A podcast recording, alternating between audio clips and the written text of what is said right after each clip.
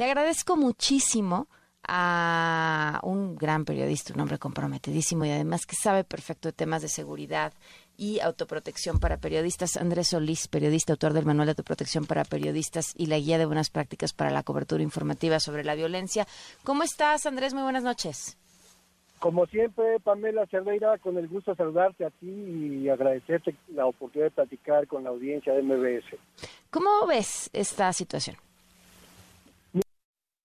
Que hay que recordarle al público es que ninguna agresión contra ninguna persona la podemos tolerar, no se puede tolerar bajo ninguna circunstancia.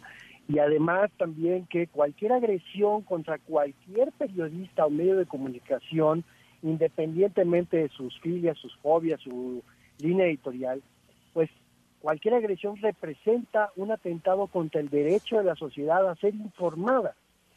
Y también, pues hay que insistir en este asunto, que no podemos hablar de periodistas de primera y de segunda, y que de repente pues haya una rapidez y, presteza de la autoridad en atender un atentado contra el colega Ciro Gómez Leiva eh, y que haya otros tantos casos que permanezcan en la impunidad. No creo que este es un primer punto que, que debemos de poner en consideración. Aparte que a mí me ha sorprendido mucho que al principio, desde el primer día, quien haya asumido la vocería de las investigaciones es una autoridad que no tiene facultades de investigación, como es la policía, ¿no? O sea, el secretario Mar García Harfuch, pues no debería estar ahí encabezando las investigaciones. Para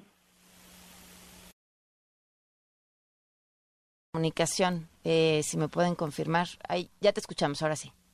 Sí, sí, señor, aquí estás.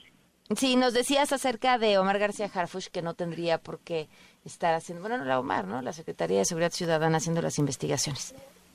Sí, porque digamos que lo que la responsabilidad de la Secretaría de Seguridad Ciudadana es de la protección, precisamente es la policía preventiva, no es la policía que debe de investigar los delitos, para eso está la Fiscalía General de Justicia. Claro. Ahora, eh, sobre, sobre estas... Mm, ayer sobre esta mm, célula, al parecer que tenían ya un historial importante, eh, sobre la mm, posibilidad de que existiese además otro tipo de autor eh, intelectual de este atentado, eh, que nos dice que además es un atentado justo a una persona que por su notoriedad pues iba a obligar una respuesta inmediata de las autoridades, que como bien dices, no siempre sucede en todos los casos. Sí, mira, aquí es, es importante ver que eh, los hechos demuestran que este no fue un acto fortuito, no fue un intento de asalto o callejero. Eh, es claro que el periodista Ciro Gómez Leiva era el objetivo a, abatir. El, iban, a ver, ¿es, ¿eso era el objetivo a abatir? Porque si eran profesionales, como se les catalogó al principio y como me parece que tampoco se les dejó de describir el día de ayer, pues el saber que traía un auto blindado era lo que tendrían que haber tenido identificado. justo ese es el tema. Y, por eso quería yo empezar con un poco de sarcasmo, ¿no? De, que era un objetivo a batir, porque cuando alguien pretende asesinar a una persona y hay un seguimiento y hay un, una labor de inteligencia, porque la inteligencia no nada más se da desde la autoridad, los grupos criminales también tienen sus propios sistemas de inteligencia y seguimiento. A veces más avanzados. Claro, entonces es más fácil atentar contra la vida de una persona cuando está en su punto más vulnerable, es decir, cuando está fuera de un vehículo, cuando está fuera de un domicilio, cuando está en la vía pública. Y era de suponer que por el alto perfil de un personaje como Ciro, pues iba a bordo de un vehículo blindado. Entonces, eh, el operativo o no estuvo bien planificado o no estuvo bien este, estudiado.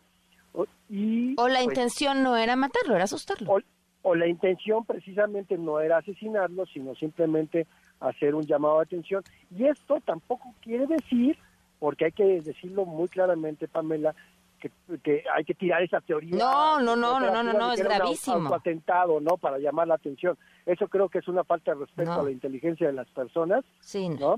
Eh, eh, más bien, pues eh, hay muchos casos de atentados contra periodistas que no, no van con la intención de asesinar a nadie, sino simplemente llamar la atención, generar miedo, una alerta cualquiera. Y si ya hay autores materiales y que aceptaron haber recibido un pago de 400 mil pesos, eso significa entonces que hay un autor intelectual o autores intelectuales que la autoridad todavía no nos ha aclarado quiénes son, porque en el interrogatorio, pues si tú le preguntas a alguien cuánto, cuánto te pagaron tanto, quién te pagó, pues ni modo que no respondan, ¿no?